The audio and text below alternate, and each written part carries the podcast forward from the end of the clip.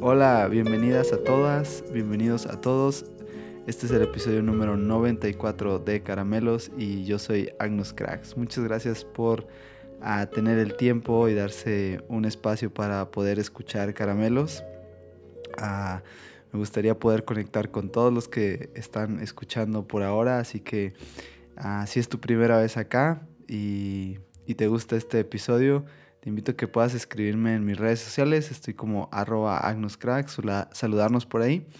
Y si regularmente escuchas caramelos, ah, también quiero invitarte a poder conectar eh, en alguna ocasión conmigo. Así que de nuevo puedes ah, escribirme ahí en Instagram o en Twitter. Ah, y sería increíble que sea tu primera vez acá o seas un escucha regular puedas compartir este episodio con otros para seguir haciendo la comunidad de caramelos mucho más grande. Ya. Ah, hace una semana les decía que estaba de viaje, ah, iba a salir de viaje y lo que pasa es que fui a una, a una conferencia en la Ciudad de México, a una conferencia en la iglesia de Más Vida. Y estando ahí en la, en la conferencia, tuve la oportunidad de saludar a algunos amigos, eh, ver a algunas personas que no conocía todavía y me saludaron, así que muchas gracias a todos aquellos que se tomaron el tiempo uh, de buscarme o de saber que estaba por allá y me saludaron y platicamos y algunos me dijeron que escuchaban caramelos. Muchas gracias a todos ustedes por porque los pude conocer algunos en persona, ya. así que si la próxima vez nos vemos por ahí, me encantaría también saludarte en persona. Gracias, gracias a todos los que tomaron ese tiempo. Me siento honrado, de verdad. Eh, y sí, fue, fue una semana de nuevo pesada. Estuve fuera casi toda la semana. Ah, y, el día viernes mm, estaba ya en, en, la ciudad acá de Saltillo.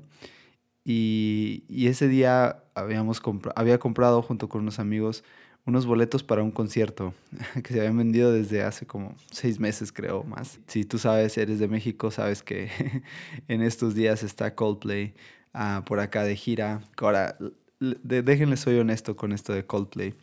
Ah, no soy tan fan. De hecho, muchos años me llegó a medio caer mal la banda Coldplay.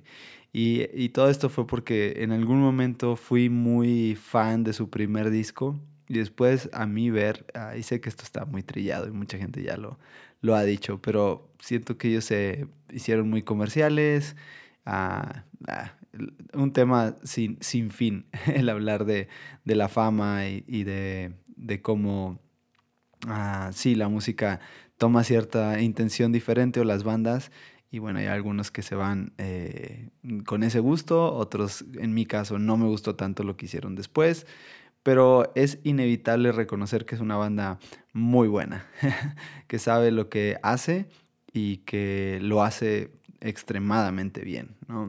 Y ir a su concierto fue algo especial en muchos sentidos. y todo fue porque la experiencia que tuve el viernes no fue nada, no fue nada grata. uh, déjenles cuento toda esta, toda esta historia y, lo que me llevó a pensar y poder uh, tener este episodio para todos ustedes, porque sí, hoy, hoy vamos a predicar.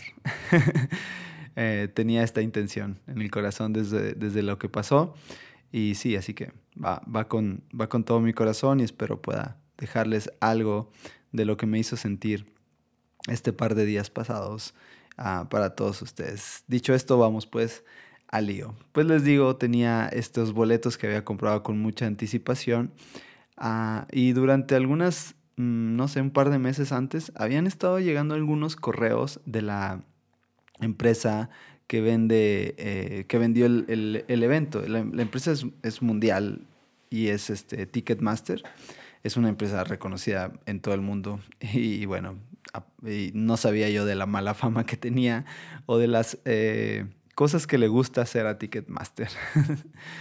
Ah, entonces, eh, había estado recibiendo estos correos en los que se me invitaba a que me contactara con ellos. Ahora, Ticketmaster después de la pandemia, por lo que entiendo, ah, cerró su servicio de atención al cliente a través de llamadas telefónicas y lugares a donde podías ah, asistir como a poder hablar con alguien. Eso es lo que entiendo en su página. y la única forma era hacerlo a través de correos electrónicos. No había otra manera de poder contactar con algún, eh, no sé, eh, representante o vendedor o alguien encargado del lugar de, de, Ticketmaster.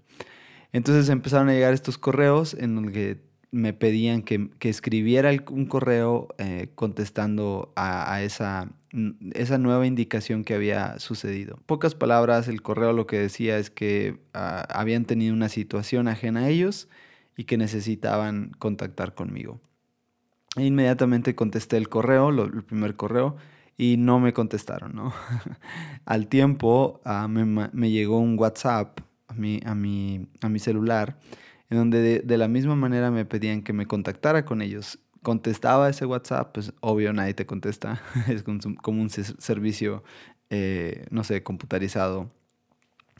Ah, y entonces, pues de nuevo me llegaron otros correos y cada correo que me escribían, yo les contestaba y nunca, nunca, nunca me contestaron.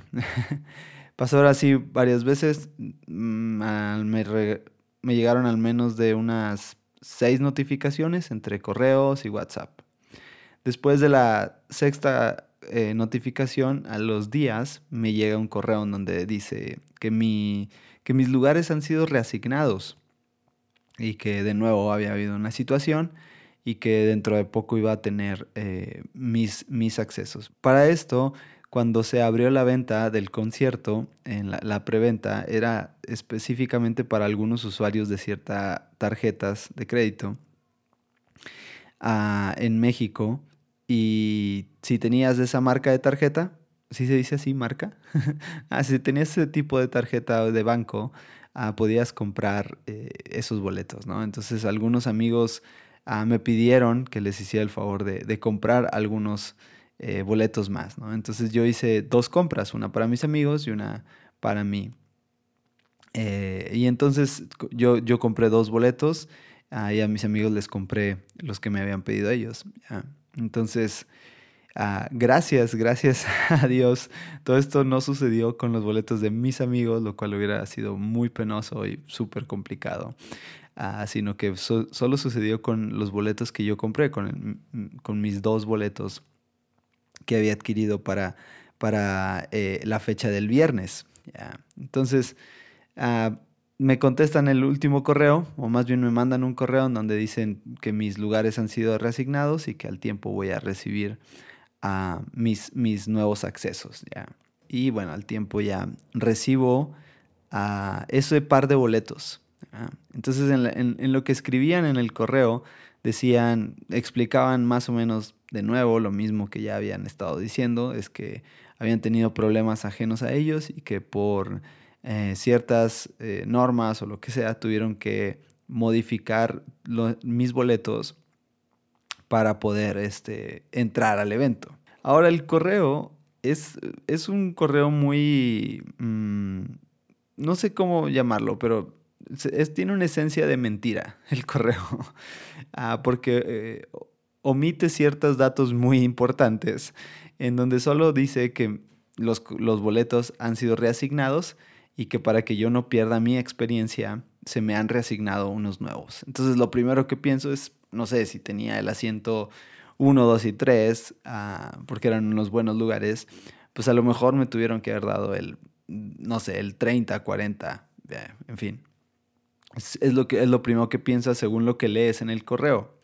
Ah, termina el correo diciendo, al final de este correo están adjuntos tus boletos. Ya, no habla de ninguna otra fecha ni nada de eso. Ahora, resulta que por la gran venta de boletos, por la cantidad de boletos que se vendieron tan rápidos, ah, Coldplay decide abrir una segunda fecha para la ciudad de Monterrey.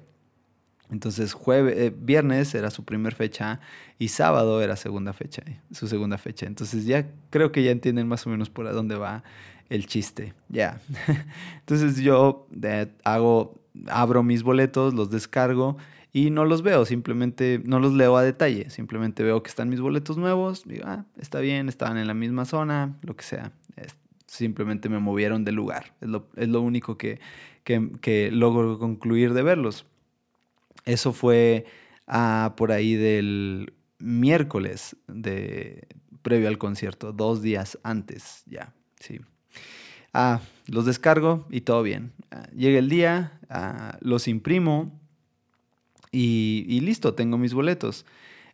Ir a Monterrey, de aquí es más o menos como una hora, justo en viernes es una hora y media de tráfico, entonces hay que irse con bastante tiempo de anticipación y cuando sabes que vas a un concierto donde va a haber demasiada gente, donde el tráfico eh, va a ser pesado, pues te vas con, lo, con el mayor tiempo posible que puedas para tener ah, una buena experiencia. Entonces, eh, pues junto con unos amigos nos vamos para la ciudad de Monterrey, yo llevo mis boletos, llevo los de... Eh, ya había entregado algunos de los otros a mis amigos y llevo algunos más, unos compañeros que nos acompañaban. Y, listo, vamos para Monterrey. Eh, tengo mi boleto y, había decidido invitar a un amigo, voy con un amigo. Y el momento de accesar, pues nos dividimos cada quien a sus lugares. Ah, y cuando llego al punto en donde vas a entrar con tu boleto y simplemente tienes que escanearlo y pasas, lo primero que sucede es que dice evento del día incorrecto. Ya. Decidieron cambiar mi boleto Ticketmaster de día, así, nada más porque sí, no me avisaron, ah, yo no tuve el cuidado de ver el boleto, porque sí, ya que lees el boleto en, la fecha, dice el día de la fecha, muchos podrán reírse de todo esto. sí, ya ahora yo me río. Ah, pero sí, lo que fue es que Ticketmaster simplemente decidió ah, hacer un fraude con todos. Ahora, este caso no, no fui yo solamente, sino que lo hicieron con muchas personas no solamente sucedió esto, sino que hubo más problemas en cuanto a los tickets. El, evento, por lo que leí después en algunos comentarios y en las páginas de internet, ah, es que había sido revendido. O sea, vendieron excesivamente boletos ah, tratando de llenar el lugar este eh, o aprovechar todo este lugar. Y después supe que esos lugares que nos habían vendido, como eran de alguna forma los más eh, cercanos a la, a, la, a la, zona, los que tenían un costo más elevado, ah, tenían cierta como bloqueo de la, del estadio porque tenían prioridad para las personas que habían, que, que son dueñas de esos lugares. Ya como si ah, durante todo el año tú compras eh, ciertos lugares para el equipo de fútbol de, de ese estadio, te dan prioridad para comprar en eventos de este tipo. Y Ticketmaster como que ignoró esa parte, vendió boletos de todos y luego el estadio les dijo, eh, estos boletos no los debiste haber vendido, a estas personas tienen prioridad y hay que venderles primero a ellos y si ellos ya no compran, entonces tú puedes vender esos boletos. Pero eso lo debieron haber hecho antes o al menos bloquear esos asientos para ah, dar la oportunidad de que los de que estas personas pudieran comprar primero. Ah, y bueno, pues todo esto se les salió del control, eh, fue un caos y sí, eh, lo, que sucedió fue eso, que revendieron boletos o espacios que no deberían de vender. Ah, y entonces tuvieron que, ah, no sé si esa fue la razón de generar otra fecha en la ciudad de Monterrey, pero lo que fue, el resultado final es que yo tenía un boleto para el viernes en cierto lugar, ellos Ticketmaster sin preguntar, sin avisar, sin forma de contactarte con mucho tiempo antes, deciden nada más cambiar de día mis boletos. Ya. Ah, entonces, pues todo esto estaba de mal humor, estábamos enojados. Ah, no hay con quién hablar, entonces cuando llegas a la puerta pues, simplemente hay una persona de acceso que te dice yo no puedo hacer nada, si tu boleto dice que no puedes entrar, pues no puedes entrar y hay una oficina ah, que está súper lejos de, las de la entrada del estadio y tienes que caminar hasta esa oficina, dice puedes ir allá y ver qué está sucediendo con tu boleto, ¿ya? Pues lo primero que pienso es, no, pues listo, vayámonos y, y tengo el, el concierto el día de mañana. Pero sí, ya había algo dentro de mí, así como, pues ya me hicieron gastar, vine hasta acá, ah, tuve que viajar desde, desde Saltillo. Ah, pero lo peor de todo es que traía un par de amigos conmigo, entonces ellos ya habían entrado al concierto, yo tenía que esperarlos para pues, que se regresaran conmigo, no los podía solamente como dejar ahí. Uh, y a ver cómo ellos se regresaban, pero pues también qué íbamos a hacer, no sé, durante cuatro horas que, que, iba a terminar el concierto y esperarlos a ellos iba a ser todo un, todo un relajo, ¿no? Entonces eh, digo, no, pues al menos voy a ir a tratar de preguntar qué, qué sucedió eh, con mis boletos y si se puede hacer algo y que me pudieran dar acceso para ese mismo día del viernes. Ya.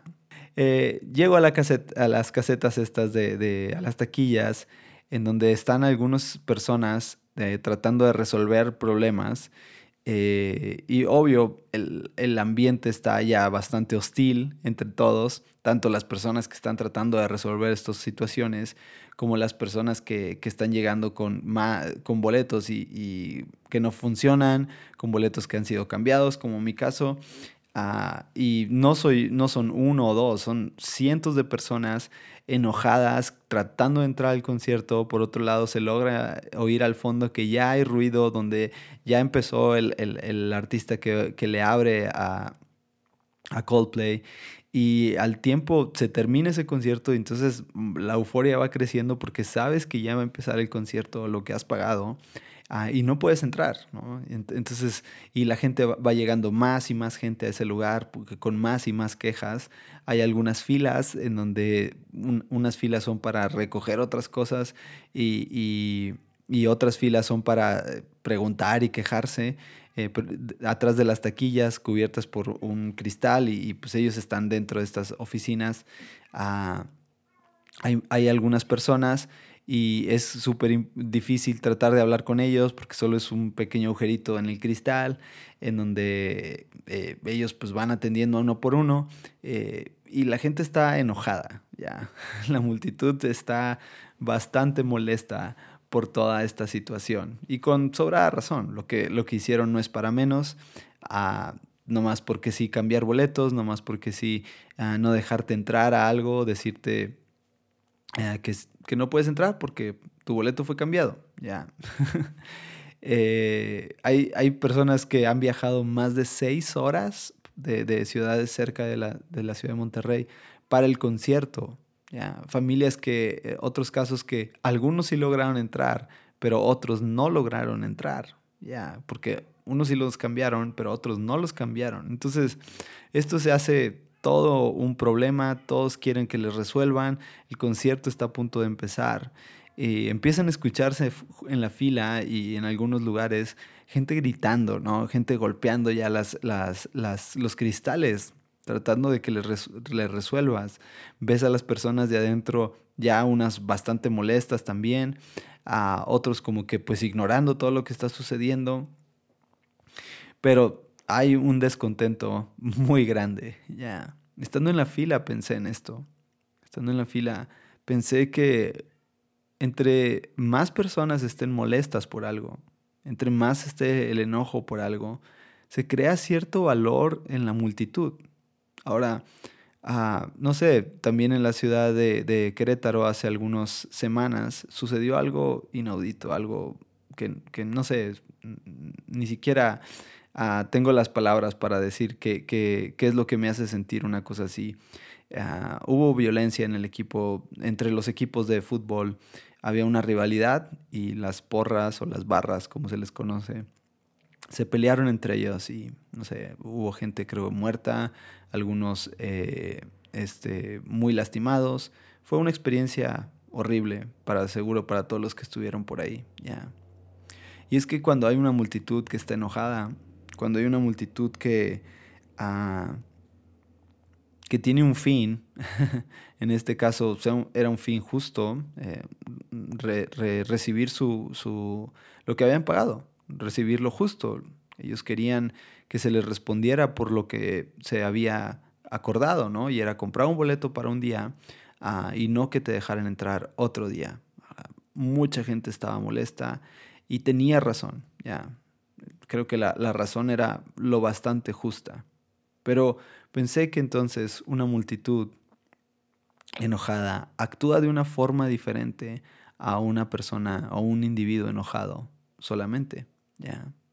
Porque cuando hay una multitud, ah, sientes valor, sientes valor tal vez en el anonimato, en que sientes somos muchos, somos una misma voz, nos juntamos, tenemos un mismo, un mismo fin, tenemos a todos la intención de que se nos resuelva algo. Y empezaron entonces a golpear los cristales. Ah, gracias a Dios no pasó a mayores, ya. O al menos yo me logré ir después de lo que, de, resignarme y de saber que no iba a lograr nada. Logré irme de ahí. Ah, ah, pero pensé que eso podía salirse de control de cualquier momento. Podía levantarse alguien con un poco más de eh, ánimo violento, podía empezar a, golpear mucho más los cristales y así sumársele uno tras otro y de repente hacer de eso una, una guerra, destruir los cristales, lograr entrar y tratar de que resolvieran y bueno, entre, en la violencia, pues la, nos volvemos irracionales, tratando de, de, conseguir nuestra meta, ¿no? Entonces me imaginé todo lo que pudo haber sucedido, a cristales rotos, a lo mejor gente tratando de entrar y, romper cosas, a lastimar a los que estaban tratando de resolver las situaciones. Ya. me, me, lo llevé como una película en mi cabeza. Y entonces recordé una, una situación que me había llamado mucho la atención cuando lo leí desde este ángulo en la Biblia. Está en Lucas 19, Ah, del verso 1 al verso 10. Déjense los leo. Jesús entró en Jericó y comenzó a pasar por la ciudad. Había allí un hombre llamado Saqueo, era jefe de los cobradores de impuestos de la región, y se había hecho muy rico. Saqueo trataba de mirar a Jesús, pero era de poca estatura y no podía ver por encima de la multitud. Así que se adelantó corriendo y se subió a una higuera sicómoro que estaba junto al camino, porque Jesús iba a pasar por ahí. Cuando Jesús pasó, miró a Saqueo y lo llamó por su nombre. Saqueo le dijo, baja enseguida, debo hospedarme hoy en tu casa. Saqueo bajó rápidamente lleno y, lleno de entusiasmo y alegría llevó a Jesús a su casa, pero la gente estaba disgustada y murmuraba. Fue a, fue a hospedarse en la casa de un pecador de mala fama. Mientras tanto Saqueo se puso de pie delante del Señor y dijo, Señor, daré la mitad de mi riqueza a los pobres, y si estafé a alguien con impuestos, le devolveré cuatro veces más. Jesús respondió, la salvación ha venido hoy a esta casa, porque este hombre ha demostrado ser un verdadero hijo de Abraham. Pues el Hijo del Hombre vino a buscar y a salvar los que estos, los que, a los que se habían perdido. Ya. Ah, nos gusta leer esta historia de, con cierto toque de, de, valor de este hombre, ¿no? De subirse a un árbol, ah, de ser de baja estatura, y sí, todo por Jesús. Ya. Ahora, quiero ofrecerte este ángulo acerca de este texto bíblico, de esta lectura. Ah, que, que, lo podemos desmenuzar y entender nada más viendo un poco el contexto histórico del momento. ¿ya? Y en el mundo antiguo estaba regido por muchas leyes, ¿ya? y muchas de esas leyes eran unas leyes de sociedad. Tratos de sociedad, y más para el pueblo judío. El pueblo judío tenía fuertes eh, leyes de hospitalidad y de, de, la sociedad. Una de ellas era el, el, aprender a abrazar a la gente que viajaba por largos trayectos. Entonces, si tú tenías que ir de una ciudad a otra,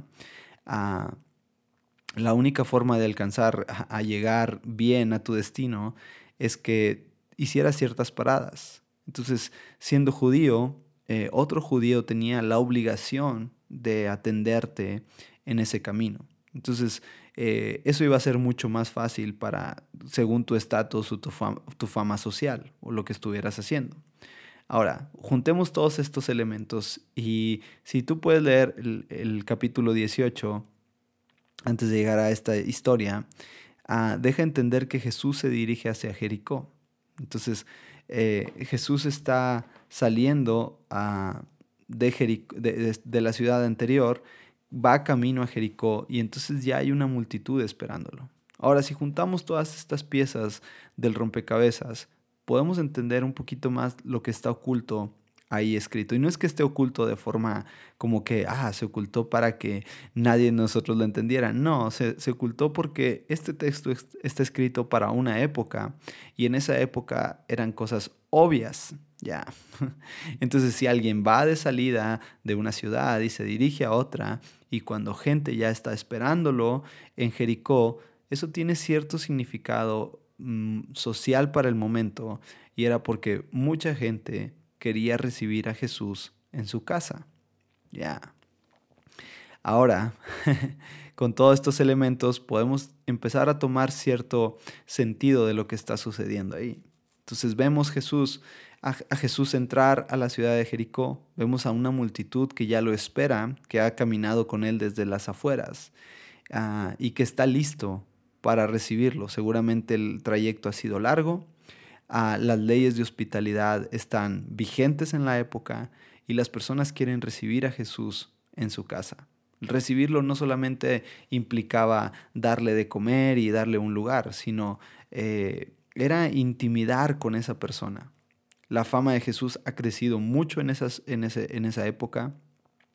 Ah, los milagros que ha hecho ah, han corrido de boca en boca y la gente está lista y deseosa por poder recibir a esa persona en tu casa, en su casa.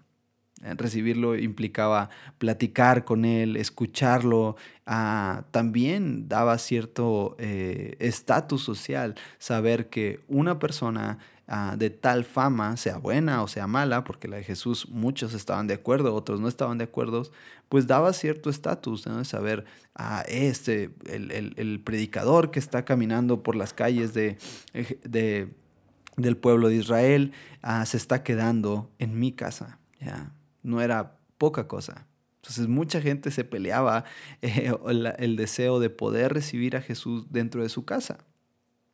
Y en este caso vemos a esa multitud que ya lo espera, que está lista para recibirlo, que está lista para ah, disfrutar de la compañía de este nuevo predicador, de esta nueva persona que está ah, conmoviendo al menos el entorno de Israel en ese momento.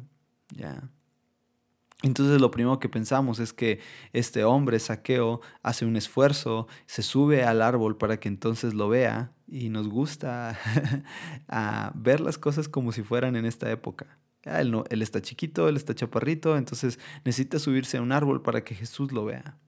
¿Ya? Pero ahora, agreguemos estos elementos que les he platicado. Lo siguiente, Saqueo era un cobrador de impuestos. Era una persona detestable, para la época. Un cobrador de impuestos era eh, de lo peor para cualquier judío de la época. Y lo que pasaba con los cobradores de impuestos es que ellos ah, tenían un cierto acuerdo con el pueblo de Roma. Entonces, en Roma había que pagar impuestos para Roma. Entonces, a los cobradores de impuestos, pues no eran nada bien vistos porque ah, lo que hacían era robarle al pueblo mentirle al pueblo para pagar estos impuestos, pero lo hacían con cierto poder político de Roma. La corrupción existía igual que ahora. Entonces un cobrador de impuestos, ah, siendo judío, teniendo por un lado el poder o el respaldo de Roma y, sí, y tener cierta eh, sí, poder, ellos podían cobrar lo que quisieran y nadie les podía decir nada. Entonces los, los judíos no veían nada bien a estas personas, los veían como traidores a la patria, los veían como ah, eh, traidores al pueblo mismo, a Dios, eh, abusar de ellos, abusar de, de, sus tradiciones, eh, mentirles, robarles y todo, y, quedaban bien con Roma. ¿ya? Entonces estas personas no eran nada queridas y Saqueo no era la excepción. Era un cobrador de impuestos, Ah, pero era un jefe. Entonces no era cualquier cobrador de impuestos, era alguien famoso en la, en la ciudad de Jericó. Era alguien conocido. Tal vez la gente lo odiaba, tal vez la gente ah, sabía y lo veía en las calles. Decía, ahí va, ahí, va eh, saqueo, es un ladrón, el que nos roba, el que tiene a otros a su cargo y manda y que nos roban y nos mienten y nos piden ah, impuestos altísimos. Quiero ofrecerles este, este ángulo de nuevo. La multitud está enojada, así como cuando no nos cambiaron nuestros boletos. La multitud se siente robada, la multitud ve a este hombre y de repente siente cierto respaldo de Jesús. Jesús ha sido un hombre que ah, señala las injusticias sociales del momento.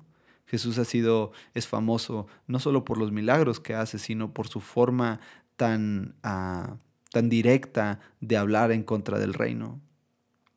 Ah, Jesús no solamente es alguien que va sanando personas, sino que Jesús va en contra del sistema, predicando de una forma diferente, alzando la voz de una forma diferente. Pero mucha gente se siente identificada con esto. Mucha gente pensará, ahí está Jesús, el que viene a salvarnos, el que predica del amor de Dios, el redentor, el que va a restaurar la gloria de Israel. ¿Ya? Y por otro lado vemos a Saqueo, los que han estado robando. Lo lógico será pensar, Jesús está de mi lado. Y dentro de esta multitud, en donde se empieza a generar violencia tal vez, en donde no solamente uno ya está en contra de Saqueo, sino que ya son cientos, tal vez miles que están ahí ah, gritándole a Saqueo, sintiendo que cuando Jesús venga va a haber todavía un respaldo mayor. ¿ya? Entonces tal vez el que se haya subido a un árbol no es porque quería ver a Jesús. Ya.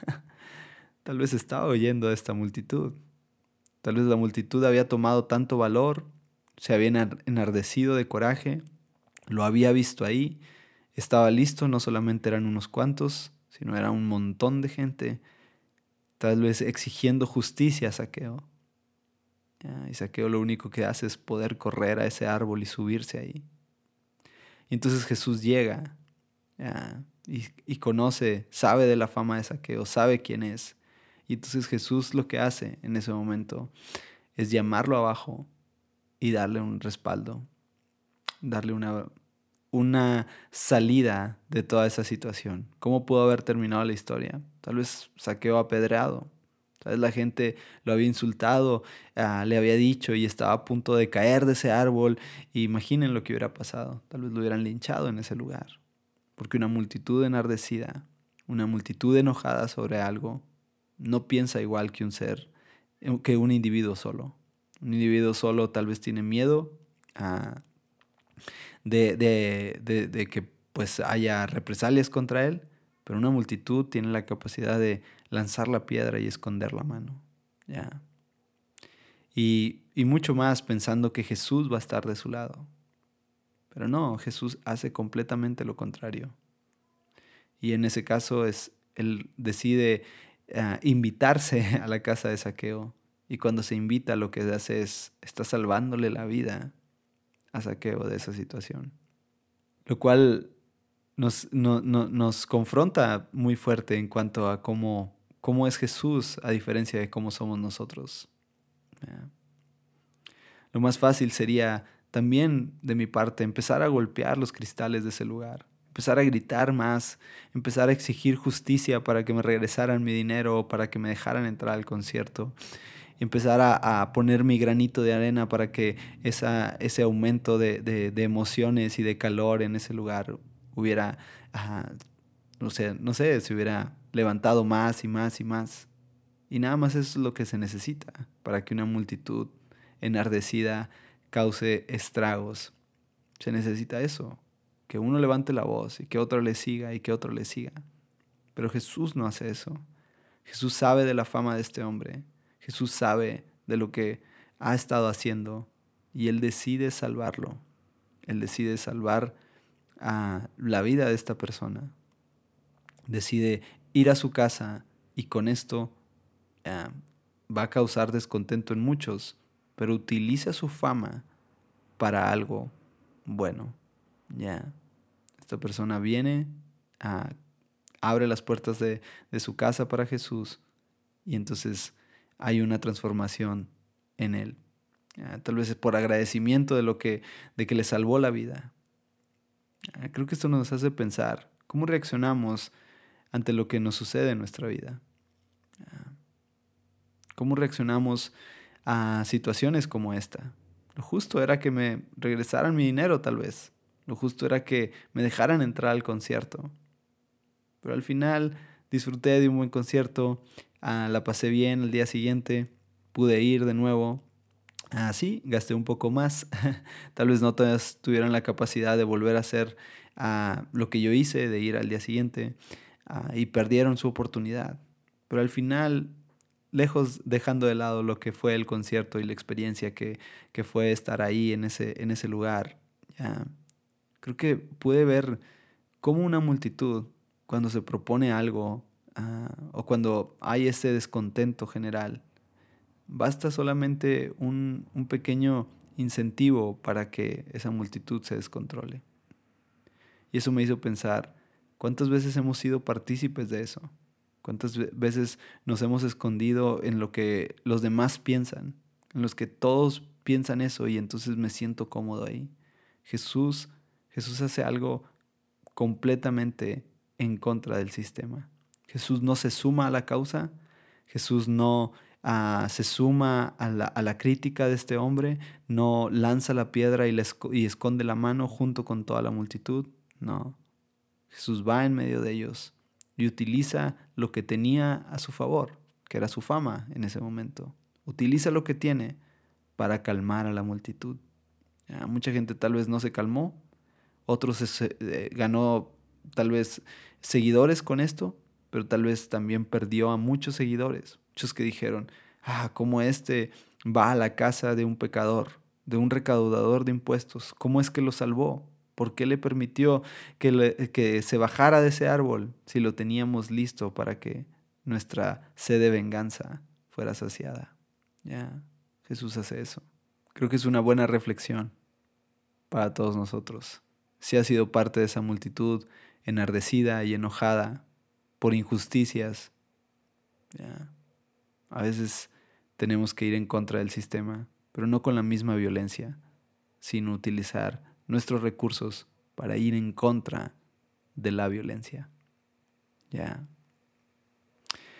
Y esto fue lo que pensé con Coldplay, con mi boleto cancelado y con un hombre que había hecho mal, pero Jesús no toma en cuenta ese mal, sino que decide salvarlo, porque Jesús está del lado del oprimido.